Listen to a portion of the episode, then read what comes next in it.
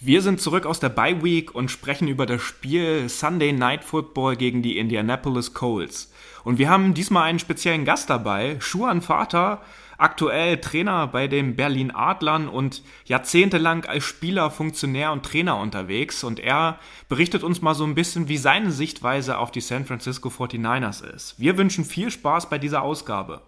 Herzlich willkommen zu einer neuen Episode des Niner Empire Germany Outside Zone Talks, deinem deutschsprachigen 49ers Podcast. Viel Spaß beim Hören und Go Niners!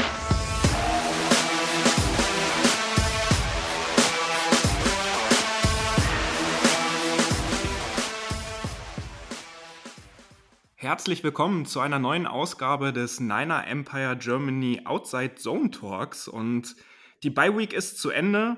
Sunday Night Football steht am, in der Sonntagnacht oder Sonntag auf Montag 2.20 Uhr an. Wir haben ein Heimspiel gegen die Indianapolis Colts, die aktuell bei 2 zu 4 stehen. Und wir wollen heute mal in etwas größerer Runde über dieses Spiel sprechen und haben auch einen speziellen Gast heute mit an Bord. Und das ist Schuan Vater. Der hat äh, diverse Funktionen äh, in der NFL Europe früher gehabt. Er war Trainer in der GFL bei den Hamburg Sea Devils, Dresden Monarchs, Berlin Adler. War auch eine lange Zeit in Österreich, in Innsbruck unterwegs mit äh, fünf nationalen Titeln. Er war bei den Hildesheim Invaders und auch bei dem ILF-Projekt äh, mit äh, dabei, was zumindest kurzzeitig dort stattgefunden hat. Ist dieses Jahr zurück nach Berlin gegangen, ist ja auch gebürtiger Neuköllner, wie ich gelesen habe, und hat den Aufstieg direkt wieder in die GFL mit seinem Team äh, äh, geschafft. Außerdem ist er Experte und Kommentator auch ab und zu schon gewesen bei Eurosport, Pro7 Max, The Zone und auch für die Footballerei bei den Kolleginnen und Kollegen mit unterwegs. Also, geballte Footballkompetenz in unserem Podcast. Herzlich willkommen, Schuan, in unserer Runde. Hallo, viele Grüße und danke, dass ich dabei sein darf. Freue mich sehr.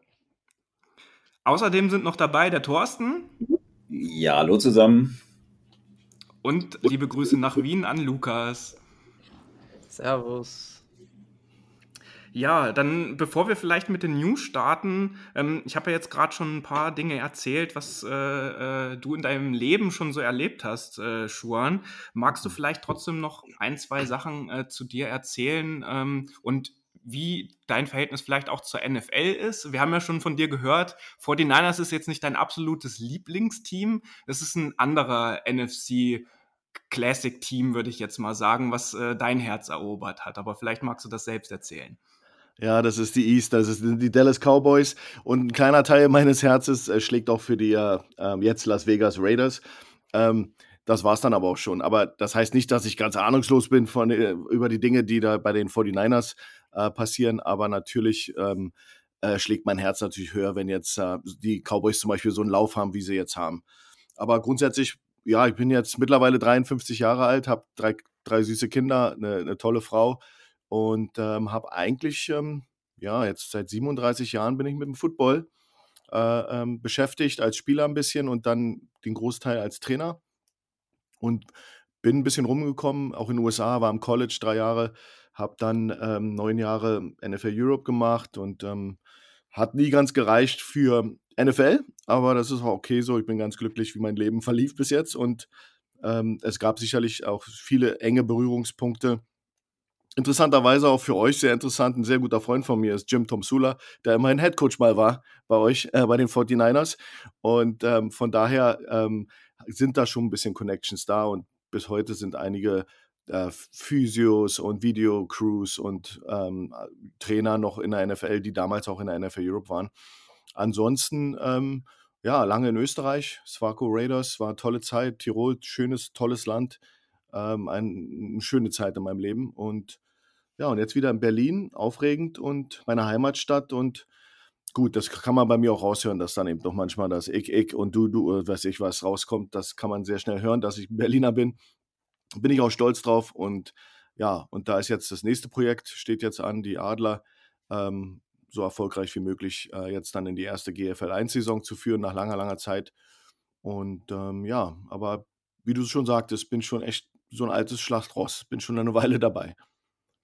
Dass du aus Berlin kommst, das haben wir sofort gehört, auch äh, als wir die Vorbesprechung hier kurz gemacht haben. Auf jeden Fall. Dann machen wir jetzt erstmal kurz den Newsblock, bevor wir dann wieder zu dir kommen, Schuan. Und ähm, da gibt es die erfreuliche News, dass Jimmy Garoppolo wieder trainiert, teilweise limited im Training ist. Ähm, Trey Lance aber noch nicht. Und Kyle Shanahan ist jetzt auf den Pressekonferenzen davon ausgegangen, dass er höchstwahrscheinlich am Sonntag beim Spiel gegen die Colts auch nicht zur Verfügung stehen wird.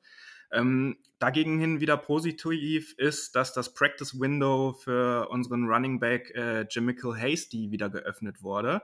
Er kann also nach seiner Knöchelverletzung wieder ins Training einsteigen.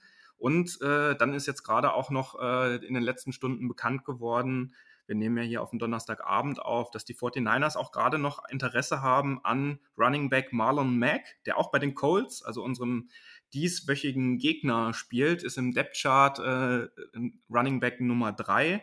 Und ähm, da ist natürlich immer so ein bisschen schwierig. Wir haben im Draft jetzt in diesem Jahr für Trey Sermon äh, abgetradet, ähm, haben da Trade-Kapital in die Hand genommen, um ihn zu bekommen. Jetzt spielt er relativ wenig. Und ähm, jetzt gehen wir nochmal in einen Trade, eventuell für einen weiteren Running Back. Hat natürlich auch mit der Verletzung von Raheem Mostert zu tun, mit unserem Running Back Nummer 1.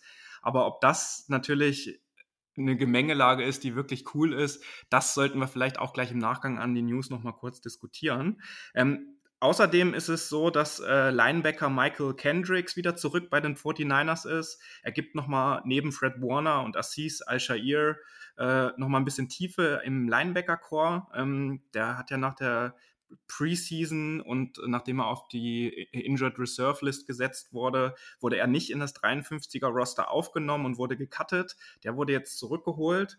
Und ähm, was äh, vielleicht für das Spiel jetzt auch am Sonntag auch ganz interessant ist, äh, auch wenn man es natürlich keinem Spieler wünscht, das ist selbstverständlich, aber Cold Safety Julian Blackmon hat sich jetzt die Tage beim Training auch die Achillessehne äh, gerissen und wird definitiv die nächsten Wochen und jetzt am Sonntag ausfallen.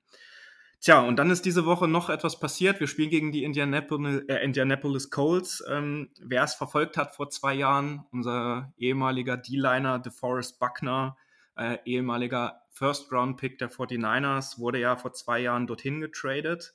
Und der hat sich das erste Mal recht äh, öffentlich zu diesem Trade überhaupt geäußert und hat da nochmal darauf hingewiesen, dass er jetzt am Wochenende auch in einer schwierigen Situation ist und er gar nicht weiß, wie er sich da fühlen wird.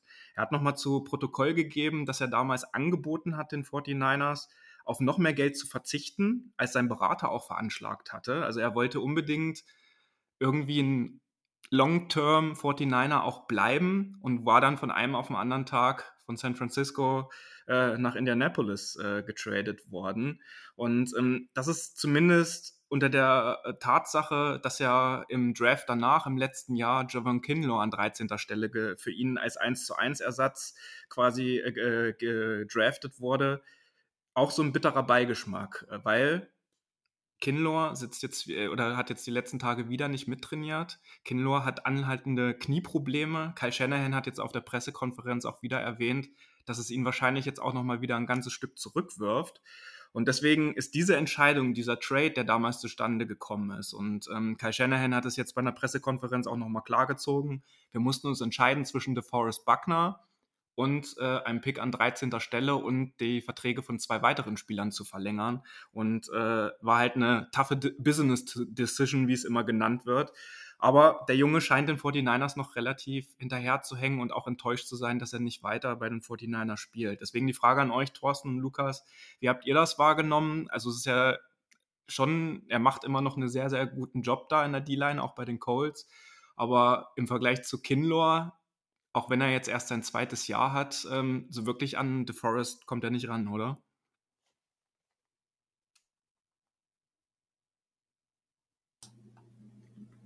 Lukas, willst du? Dann soll ich. Ähm, ja, äh, ja, gebe ich dir recht. Ähm, Kinlo ist, weiß ich nicht, irgendwie, wir haben uns ja alle erhofft, dass es dieses Jahr, dass es dieses Jahr bei ihm Klick macht und ähm, dieses Jahr halt besser funktioniert. Aber ja, immer noch diese Knieprobleme, die er schon immer mit sich rumschleppt, eigentlich seit dem Draft schon. Äh, ja, mit Buckner jetzt da drin für ihn, wer hätte es anders ausgesehen? Ähm, du sagtest das vorhin, dass er gerne bei uns geblieben wäre. Was ich aber auch noch gelesen habe, dass er ja aber auch nicht äh, grundsätzlich auf alles verzichtet hätte, weil er, es war, glaube ich, äh, seine Frau war schwanger, es war, glaube ich, so ein Kind unterwegs. Und er hat auch gesagt, also er hätte nicht grundsätzlich äh, auf viel Geld verzichtet, weil, oder große Gehaltsanbußen gemacht, weil er halt eben noch die, ja, weil er die Familie gerade gründet. Äh, aber nichtsdestotrotz im Sportlichen ist für mich Backner immer noch einer der besten D-Liner, die es da gibt. Und ähm, auch dieses Jahr ist er wieder sehr stark, finde ich. Ja, aber hätte, hätte Fahrradkette oder wie es so schön heißt, hinterher ist man immer schlauer. Und ähm, mit diesen beiden oder die, die drei, die da für ihn gekommen sind oder bezahlt worden sind, Verträge gemacht worden sind. Ähm, er hat ja keine Namen genannt, aber es kann für mich eigentlich nur Kittel gewesen sein und ähm, Fred Warner. Gehe ich mal von aus, dass er diese beiden meinte und den 13. Pick. Das ist natürlich eine Entscheidung, weiß nicht, kann man machen, muss man nicht. Äh, damals waren wir alle geschockt, als der Trade bekannt wurde, dass Buckner geht. Aber ist wie es ist, es nützt ja nichts. Ähm, wir müssen halt mit leben, auch wenn ich persönlich ihn gerne da gehabt hätte. Ich weiß nicht, wie Lukas das sieht. Ja, ich sehe das ziemlich ähnlich wie du und David. Also mit Buckner hatten wir da echt einen Top-Spieler und wenn du diese All-Pro-Spieler auf ihren Positionen hast, wie es Buckner ist auf der Defensive Tackle-Position, dann tradest du den nicht einfach weg für, für einen First Runner. Wir wissen, wie viele Draft-Busts es jedes Jahr gibt und darauf zu gamblen, dass du wieder auf derselben Position wieder so ein Glück hast und dann auch noch einen Spieler mit Verletzungshistorie holst, darauf zu gamblen, dass das funktioniert, ist natürlich sehr, sehr risikoreich und ja, hätte man sich ausrechnen können, dass das eher schief geht. Aber was man bedenken muss, für den Pick von Buckner, wir haben da ja noch zurückgetradet und mit dem Pick, den wir da bekommen haben, haben wir uns Brandon Ayuk geholt. Und wir haben mit Eric Armstead verlängert, der auch ziemlich produktiv war 2019. Dieses Jahr wieder eindeutig besser ist von den Zahlen her, von den Pressures wie im letzten Jahr. Also das sollte man natürlich auch nicht außen vor lassen. Und Jimmy Ward war da auch in dieser Off-Season Free Agent, mit dem wir verlängert haben. Also natürlich, ja, schwere Entscheidung fürs Front Office. Es war eine Business Decision. Ich hätte sie anders gemacht, aber wie Thorsten es gesagt hat, nachher ist man immer schlauer. Und dem Salary Cap unterliegen ja nun mal alle 32 NFL-Teams, weil die hat äh, den Salary Cap und die Business Decisions hat äh, Buckner jetzt auch nochmal in seinen Statements absolut hervorgehoben, dass ihm da erst bewusst geworden ist, was das eigentlich auch bei den Teams für eine krasse Rolle spielt.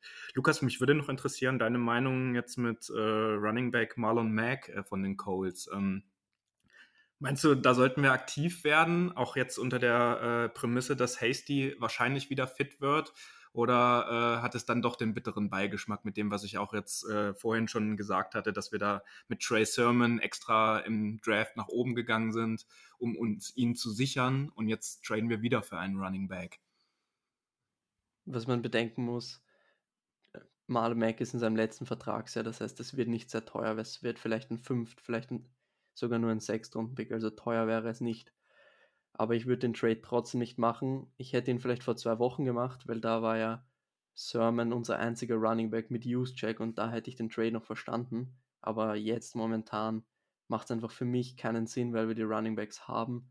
Hasty kommt zurück, Jeff Wilson kommt bald zurück und Mac, wie gesagt, ein Jahr Vertrag, hatte letztes Jahr einen Achillessehnenriss, also ist verletzungsanfällig und wir sollten keine verletzungsanfälligen Spieler mehr holen. Daraus sollten wir jetzt mal wirklich lernen und wenn wir wirklich einen Running Back der im Trade anvisieren, dann hätte ich da eher an Philip Lindsay von den Texans gedacht, der auch einen, einen One-Year-Contract hat bei den Texans und die Texans sind ja eigentlich aus dem Playoff-Rennen und da, der wäre eher ein Scheme-Fit für mich und deswegen bin ich da eher gegen Marlon Mack und für Philip Lindsay. Okay. Ja, das waren so ein bisschen die News, die jetzt in den zwei Wochen äh, oder die äh, die Sachen, die jetzt vorgefallen sind rund um die 49ers in den rund anderthalb Wochen seit unserer letzten Aufnahme. Und dann wollen wir uns aber mal unserem, Thorsten hat noch was, sehe ich gerade. Ja, ich, äh, ich weiß nicht, ob ich es verpasst habe, aber äh, unser Cornerback, Keywan Williams, ist auch wieder da. Der hat schon wieder mittrainiert und der wird wohl auch jetzt spielen können. Das ist auch ziemlich wichtig, finde ich, dass der wieder zurück ist. Ja, das hatte ich jetzt gar nicht äh, auf meiner Liste hier stehen. Stimmt, danke mhm. für den Hinweis. Ja, Nickel Corner ähm, brauchen ja. wir. Äh, unsere Secondary, äh, gerade äh, haben wir auch die letzten Wochen drüber gesprochen, äh, auch immer verletzungsanfällig gewesen. Aber wie wir jetzt auch in, den, äh, in der Bye Week miteinander besprochen hatten, die Secondary sah ja doch in den letzten Wochen stabiler und besser aus, als wir uns das ausgemalt hatten. Jetzt würde ich gerne äh, zu unserem Gast zurückkommen. Und zwar, ähm, Schuan, als jemand, der jahrzehntelang sowohl als Spieler, Funktionär und Coach unterwegs war. Wie krass achtest du denn, wenn du dir die NFL anschaust oder vielleicht auch die College-Spiele, äh, auf die Schemes und Playdesigns der NFL- und College-Coaches? Und was nimmst du da für deine Arbeit mit? Und vielleicht zusätzlich, um auch so ein bisschen den 49ers-Bezug äh, für unsere Hörerinnen und Hörer zu bringen, ähm, wie urteilst und schätzt du denn die Offense von Kai Shanahan ein? Ja, also wir haben natürlich riesig Anteile äh, in unserem Scheme aus dem, aus dem College-Bereich, aber auch sehr viel aus dem, aus dem NFL-Bereich. Das bleibt nicht aus. Es ist, es ist nicht unendlich, was du spielen kannst. Und am Ende des Tages geht es um die kleinen Nuancen, die man in, sein, in, in die Schemes reinpackt. Und da muss man sich einfach jede, jedes Jahr weiterbilden. Jetzt ist die Zeit dafür. Wir sind jetzt schon am Tüfteln und reden mit Leuten, die wir kennen, ähm, über die neuesten Dinge, die passieren. Also das, das bleibt nicht aus und ich bin, ich bin ja, ich spiele, ich komme eigentlich aus einer 4-3-Defense, das ist auch, was die äh, 49ers spielen, aber ich bin jetzt seit einigen Jahren mit einer 3-4 unterwegs. Das ist aber eher so diesem Air Raid-System, diesem Pass-Happy europäischen Football geschuldet, dass wir da einfach ein äh, wir müssen eben mehr vertikal, horizontal äh, tale Seams covern. Das Spielfeld wird eben länger dadurch, da die Teams uns sehr weit auseinanderziehen mit ihren Formationen. Was ein bisschen anders ist in der NFL, weil du da sehr viel wie sagen wir mal, Zwölfer Personal, ähm, also mit zwei Tidends, viel, drei Tidends teilweise gespielt wird, die sind sehr viel kompakter. Da unterscheidet sich das NFL-Spiel schon sehr vom College-Spiel. Aber grundsätzlich bedienen wir uns der Sache. Wir sind sehr Alabama-lastig äh, in meinem System. Aber das hat auch eher damit zu tun, dass ich ein paar Leute da kenne und immer, wo du Zugriff hast, da, da formst du dann sozusagen dein, dein, dein, dein System. Florida State spielte eine Rolle, als ich noch ein 4-3-Typ war. Da kannte man auch jemanden. Und so, so ist es bei mir gewesen.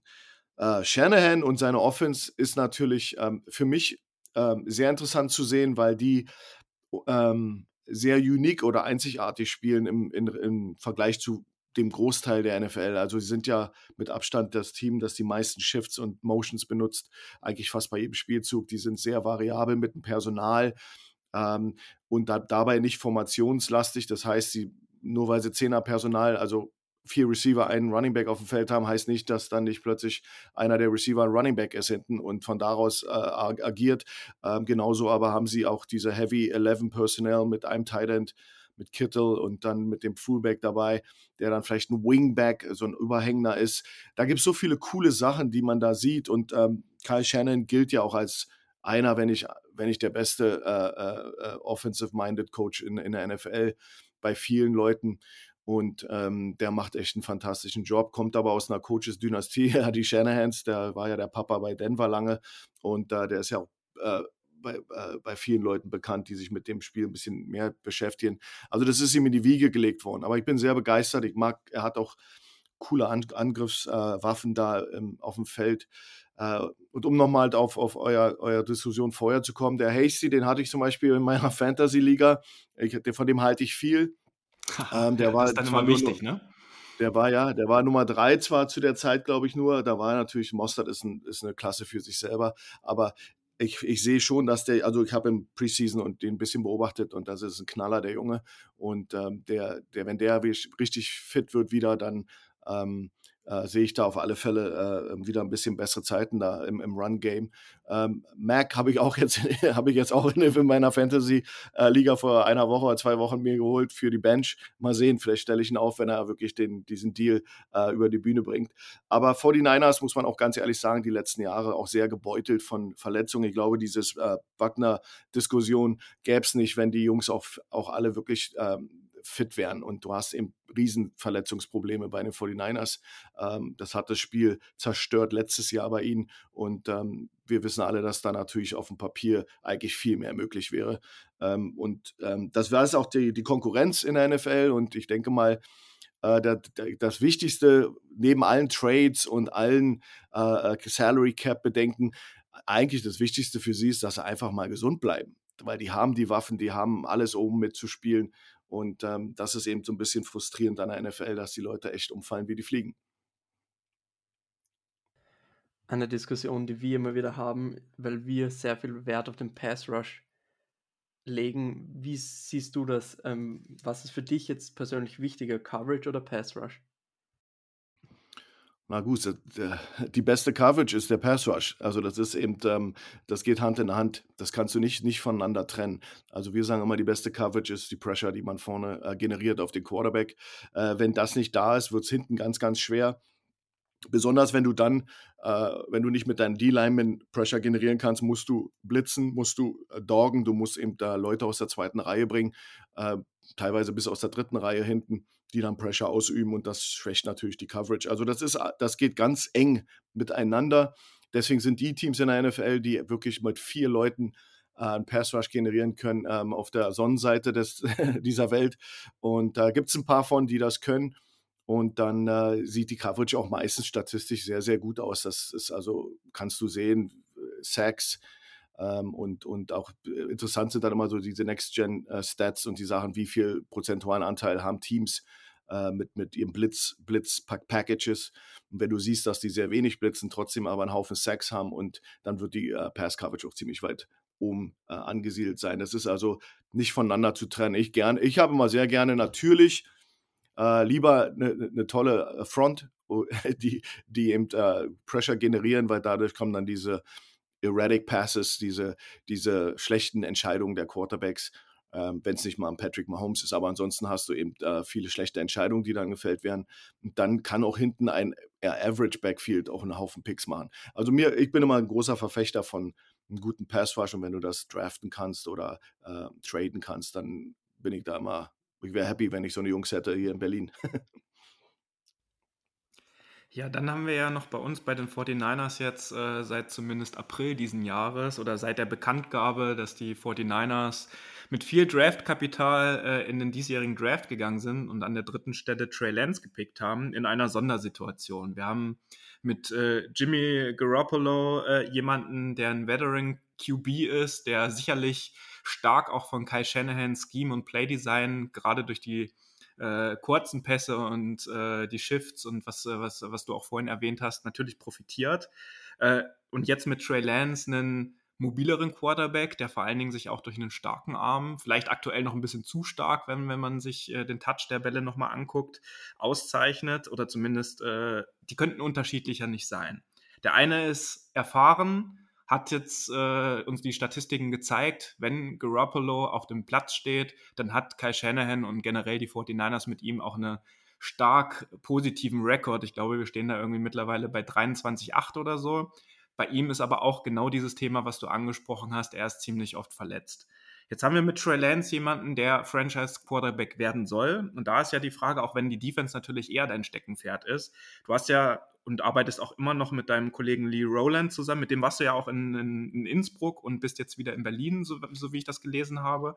Ähm, wie gehst du als Head Coach oder wie würdest du als Head Coach damit umgehen, wenn du so einen Veteran QB hast und äh, so ein der sich schon stark unterscheidet von den Sachen, die er mitbringt mit Trey Lance. Wie würdest du das jetzt angehen? Würdest du äh, Garoppolo, Garoppolo weiter starten lassen, so wie es jetzt der Fall ist, und Lance nur bringen, wenn er sich wieder verletzt? Oder würdest du auch so ein bisschen dieses ähm, dieses System, was Shanahan jetzt zumindest ein paar Mal aufblitzen lassen hat, dass er ihn in gewissen Situationen dann auch während des Spiels einfach gewechselt hat, für bestimmte Snaps, für äh, Red Zone Offense, äh, wenn dann doch nochmal eine mobilere Ebene dazukommen soll, dass der, äh, dass er, das Lance dann selbst auch nochmal in die Endzone rushen kann. Also wie würdest du äh, damit umgehen und wie ist deine Wahrnehmung jetzt gewesen über Jimmy Garoppolo und Trey Lance? Das würde uns noch interessieren. Ja, also es, es, äh, es gibt ja so ein, so, ein, so ein ungeschriebenes Gesetz in der NFL.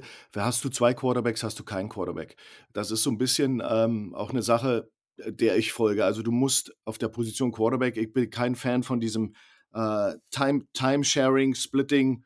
Äh, das hat mich sehr verwundert, als ich es in der Preseason gesehen habe äh, bei den 49ers. Ähm, aber ich muss da auch noch mal einen Schritt zurück machen. Also ich bin zum Beispiel auch jemand, der der sehr überrascht war, dass Trey Lance von den 49ers gepickt wurde. Also ich hatte auf Mac Jones ge, ge, ge, äh, gepickt oder auch ähm, eigentlich erwartet, dass sie den nehmen. Ähm, das hatte viele Gründe. Ich habe das Gefühl, dass die, äh, das Management eingeknickt ist durch diesen Aufruhr in, in, in Kalifornien, als dann das Gerücht kam, dass Mac Jones da äh, auf, an dritter Stelle oder wann immer auch äh, gepickt werden sollte.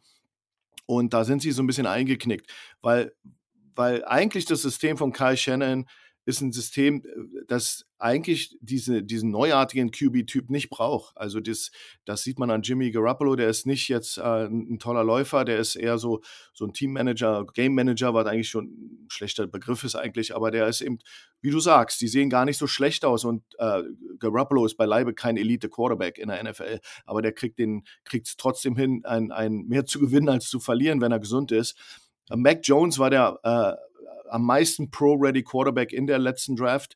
Ähm, das sehen wir jetzt auch bei den äh, New England Patriots. Nach meiner Meinung wird der Junge jede Woche besser und der äh, bringte, bring, hatte ihm viele Dinge mitgebracht, die er auch, auch ein Karl Shanahan natürlich und seinem System sehr, sehr gut äh, getan hätten.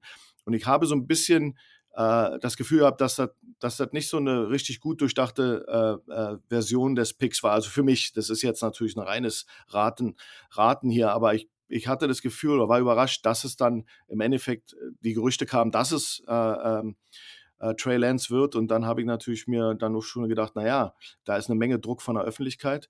Ich selber äh, hätte da eher Mac Jones gesehen als jemand, der, der sicherlich sehr, sehr viel schneller in dieses System reingekommen wäre, weil diese, Anle äh, diese Anteile eines designten Quarterback-Runs, wie wir die ja bei Baltimore sehen, bei anderen Teams, die, die gute Quarterbacks, zu, die zu Fuß sind, haben, die, das hat das Spiel von äh, äh, Kyle Shanahan nicht und braucht das Spiel von Kyle Shanahan nicht. Der ist, der ist ja, der hat seine Running Backs, der macht aus einem No-Name, macht einen Superstar in No Time, weil die einfach geniale Schemes haben.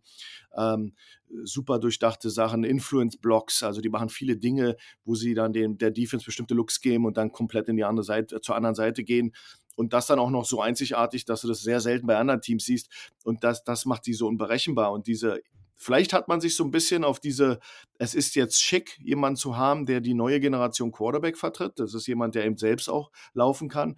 Vielleicht gibt es den ernsthaften Willen, da sich zu verändern und das bedarf aber dann auch ein ganz schönes äh, Verändern des Systems, ein, ein Umdenken an, am Scheme. Da sollte man nicht unterschätzen. Der Kyle Shannon ist sicherlich auch eingefahren in seinen Schienen. So, so flexibel er ist in seinem System, was er selber hat und so viele Dinge, wie er verändert mit Motion und so. Kann sein, dass er da aber, aber dann dazu jetzt Quarterback-designte Runs zu machen, eröffnet wieder eine ganz andere Ebene. Das ist ein ganz anderer Ansatz. Und ähm, da, da, rutscht dann auch der Running Back in eine etwas zurückgesetztere Rolle. Ähm, und dann ähm, willst du auch das Feld ein bisschen spreaden. Dann kommen die Receiver wieder eher so ins Picture. Und da, da bin ich der Meinung, dass, dass, ähm, dass da kein guter Pick gemacht wurde. Unbe unbeschrieben einmal, Trey Lance ist ein toller Quarterback, toller Athlet, aber ich glaube, da gab es bessere Adressen für ihn und äh, für die 49ers gab es bessere Picks in der, in, dem, in, dem, in der Draft. Und ich weiß, da werden mich jetzt einige äh, für diese Aussage nicht mögen, aber ich sehe einfach nur, dass dass Mac Jones da sehr viel mehr Pro-Ready war als, als Trey Lance, der ja auch auf äh, North Dakota State kam ähm, das ist jetzt auch nicht die Creme de la Creme des äh, äh College Football da und ähm, äh, auch, auch, limitierte Game Time hatte. Und ja, das, das sind alles Faktoren, die dazukommen. Äh, ich selber bin kein Fan davon. Ich habe immer meinen General sehr gerne, der da ist und der dann sozusagen äh, das Leadership übernimmt und sozusagen äh, die Truppen brauchen eben einfach einen Anführer. Und wenn der der Hälfte des, des Spiels nicht auf dem Feld ist, ja, dann, dann ist das nicht positiv, nach meinem Empfinden. Ja, das ist ganz witzig, weil du hast äh, irgendwie genauso die Aspekte, also vielleicht zusammenfassend für dich, äh, es gibt da nicht die Meinung unter in der 49ers Fanbase oder rund auch um San Francisco, wenn man sich die Medienlandschaft da anschaut. Also es ist genau, dass es die Fraktionen gibt, äh, die du benannt hast.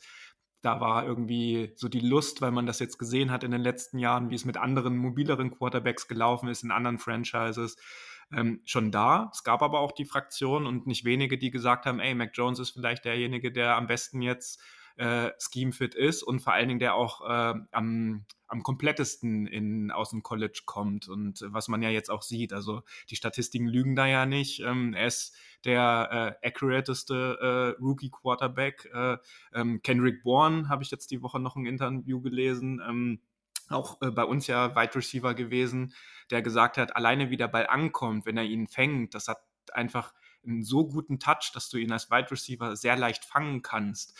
Ähm, das sind ja alles Indizien dafür, dass er da schon ziemlich weit ist. Ähm, was ich allerdings nicht glaube, da scheiden sich aber auch die Geister, ist, dass Kai Shanahan sich von so einem äußeren Druck wirklich beeinflussen lässt. Also da ist ja schon, ein Umdenken bei ihm schon auf jeden Fall stattgefunden hat ähm, aber er es auch eher so als Herausforderung für sich selbst sieht und er diese Entscheidung, weil er ist schon ein Sturkopf, das haben wir schon öfter mal äh, äh, festgestellt und du hast ja auch gesagt, dass er dann in seinen äh, bestimmten Scheme-Fits auch so ein bisschen eingeschränkt manchmal ist und festgefahren. So, das äh, erkennen wir auf jeden Fall, hat man jetzt in den letzten Spielen ab und zu auch mal ganz gut gesehen. Ähm, aber dass das schon eine sehr bewusste Entscheidung von ihm war und wer die Zeit damals äh, mit RG3 äh, sich noch dran erinnern kann. Da hatte er ja einen ähnlichen Quarterback, wo es so gelaufen ist. Und deswegen ist es auch mal wirklich interessant, das nochmal von jemandem zu hören, dessen täglich Brot das ist. Der als Head Coach äh, auch schon sehr viele Gedanken über Jahrzehnte hinweg äh, genau über diese Themen hatte. Und ähm, wir können nur sagen, also Jimmy Gar Garoppolo wird wahrscheinlich, äh, daran wird es scheitern, nicht die ganze Saison fit bleiben, sodass wir Trey Lance auf jeden Fall noch sehen werden. Und dann stellt sich die Frage, was passiert nach der Saison? Aber das äh, werden wir dann im Nachgang äh, der Saison klären oder wenn wir wissen, wie, wie die Saison äh, weiter verläuft. Und ich frage mal kurz in die Runde, Thorsten, Lukas, habt ihr jetzt noch eine konkrete Frage erstmal an Schuan zu dem Thema? Zu dem Thema jetzt nicht, nee. Okay, aber du hast noch eine Frage. Dann schieß los, bevor wir auf das Cold-Spiel direkt äh, zu sprechen kommen. Achso, ich dachte, ja, du wolltest. Thorsten hat keine Frage. Okay, aber, alles klar. Ja. ja. Nee, alles gut, alles gut. Okay. Dann lasst uns zu dem Cold-Spiel am Sonntag kommen.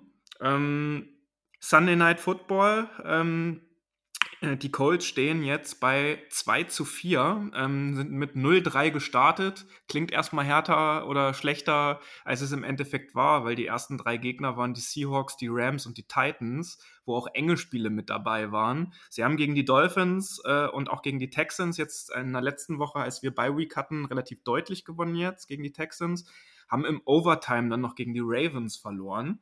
Ähm, Tja, da ist die große Frage, wo stehen die Indianapolis Colts? Kann man, glaube ich, nicht ganz so gut äh, sagen. Und Lukas, du hast dich mit den Colts ein bisschen mehr befasst, äh, noch einmal im Vorfeld. Und da würde ich dich gerne fragen, was ist dein Eindruck von den Colts? Und äh, du wolltest vor allen Dingen auch nochmal über den Quarterback Carson Wentz äh, sprechen. Ja, also du hast es ganz gut gesagt. Das Schedule war am Anfang extrem schwer. Carson Wentz hat kein Training Camp gespielt, weil er am Knöchel verletzt war. Aber irgendwie vor dem Ravens-Spiel war irgendwie so ein Knackpunkt. Ab dann ging es irgendwie mit der Offense viel mehr bergauf. Jetzt klickt alles. T.Y. Hilton ist jetzt wieder zurück. Er ist zwar jetzt wieder verletzt gewesen diese Woche, hat gestern nicht trainiert, aber er hat gegen die Texans gespielt und hat schon direkt eine wichtige Rolle gespielt. Und man merkt einfach diese Chemie mit den Receivern von Carson Wentz, die ist deutlich besser da. Die O-Line hält besser als in den ersten Wochen. Quentin Nelson war zwar verletzt, könnte gegen uns aber wieder spielen war jetzt drei Wochen auf Injured Reserve. Also ich würde äh, die Colts nicht unterschätzen. Die haben vor allem gegen die Ravens ein sehr, sehr gutes Spiel gespielt. Da haben, da hat sich Frank Reich vielleicht ein bisschen vercoacht, indem er bei sieben Punkten Vorsprung war glaube ich, oder acht Punkten ist er für ein Field Goal gegangen anstatt für den Touchdown. Und das Field Goal wurde dann geblockt und die Ravens sind dann runtermarschiert und haben ausgeglichen und haben dann in der Overtime gewonnen. Also das hätte auch genauso anders laufen können und gegen die Seahawks und gegen die Rams war es ja auch keine eindeutige Sache. Und vor allem gegen die Rams, die ja ziemlich stark sind. Und das war Week One und ab dann ging es eigentlich immer mehr bergauf. Also die Colts sind definitiv nicht zu unterschätzen. Und unsere Heimspielserie von, ich glaube, neun Spielen von den letzten zehn haben wir verloren heim. Ja, sollte man auch nicht außer Acht lassen.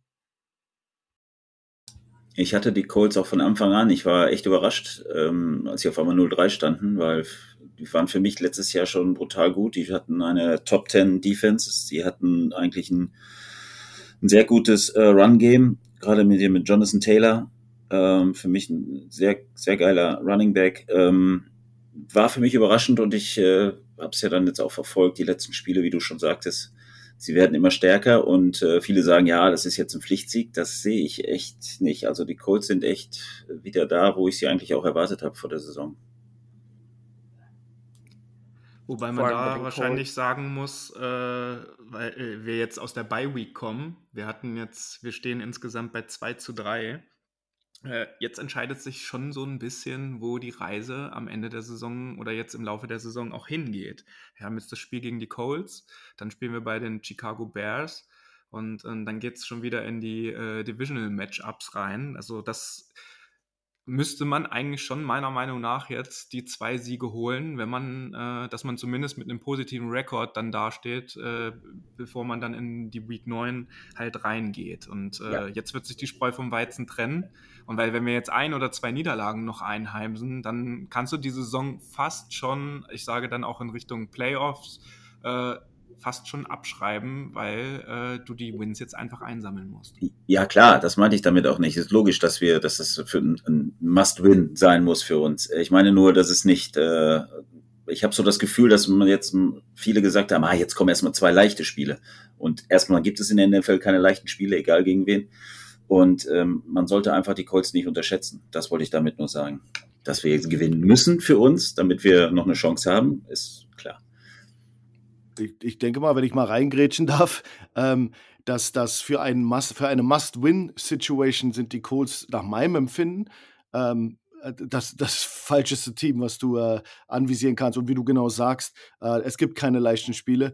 Ähm, die Colts an sich ähm, haben, haben eigentlich immer eine gute O-Line, haben eigentlich die Defense ist solid vom Scheme, vom Setup. Du siehst da sehr wenig äh, Fauxpas, wenn alles mal richtig ähm, gesund ist. Ja, die haben dasselbe Problem äh, wie alle anderen Teams mit ihrer Gesundheit, aber die Colts an sich sind auf dem Papier ein, ein solid NFL-Team. Da brauchen wir uns nichts vormachen. Also das ist jetzt kein kein äh, äh, Walkover-Team, wo man einfach hinfährt oder die kommen lässt und dann und dann einfach drüber fährt. Also gerade auch in der Situation und äh, korrigiert mich da, aber wenn Trey Lance nicht spielt, wer ist denn dann der nächste bei den 49ers? Sutfeld oder wer, wer ist denn da der Quarterback?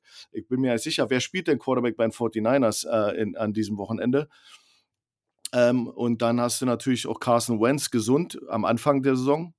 Da war er ja auf zwei kaputten Füßen, darf man auch nicht vergessen. Das ist ja, glaube ich, jetzt auch überstanden.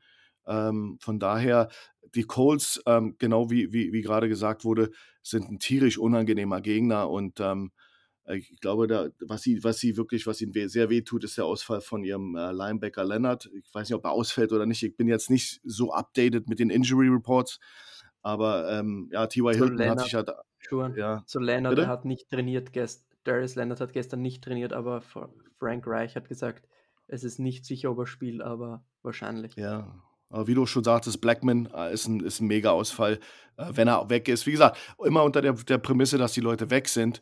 Ähm, ja, dann ist er natürlich äh, äh, ein schwerer Schlag für eine relativ gute Defense. Das sieht man jetzt natürlich am Anfang der Saison nicht, aber schaut zurück, die letzten, letzten Saison, da war Indianapolis, war eine Bank und die waren, waren richtig gut als ein, ein solid Mittelteam in der NFL und nicht einfach ein Walkover. Von daher sehe ich genauso. Da muss man äh, vorsichtig sein mit der Aussage, die nächsten zwei Spiele sind einfach. Definitiv, definitiv. Und ähm, du hast es gerade gefragt und ähm, ja, das ist in der Tat eine Frage, die wir erst wahrscheinlich am Sonntag wirklich vollends wissen werden. Jimmy Garoppolo hat äh, die Woche mittrainiert, teilweise aber limited. Und äh, du hast es genau richtig gesagt, Nate Sutfeld, äh, Sutfeld ist äh, unser äh, dritter planmäßiger QB. Der wird äh, die Woche jetzt, äh, als Jimmy auch äh, äh, ein bisschen limited trainiert hat, natürlich auch Raps bekommen im First Team. Und ähm, das wäre, wenn Garoppolo nicht spielt, unser Quarterback am Sonntag, weil ich kann mir nicht vorstellen, dass äh, Trey Lance da fit sein wird. Das ist auf jeden Fall die, das am unrealistischsten Szenario. Und ähm, tja, wir haben auch in unserer äh, Bye Week so ein bisschen darüber gesprochen, ähm, was passieren muss jetzt nach der Bye Week. Und da wünschen wir uns, glaube ich, alle, alle, die die 49ers verfolgen, dass die Offense endlich mal ein komplettes Spiel auch abliefert. Und nicht nur eine Halbzeit, nicht nur ein Viertel oder nicht nur teilweise, sondern dass die Drives auch genutzt werden und äh, wir da einfach effektiver werden. Und äh, nicht nur 300, 400 Yards pro Spiel produzieren, egal jetzt durch den Run oder die Passing Offense, sondern am Ende auch die Punkte generieren, weil äh, schon, das war jetzt leider auch in den letzten Spielen und in den Wochen vor der Bye Week das wirklich große Problem, dass äh, viele Yards erlaufen und äh, erworfen wurden, aber am Ende äh, die Punkte gefehlt haben und äh, wir im Endeffekt gegen alle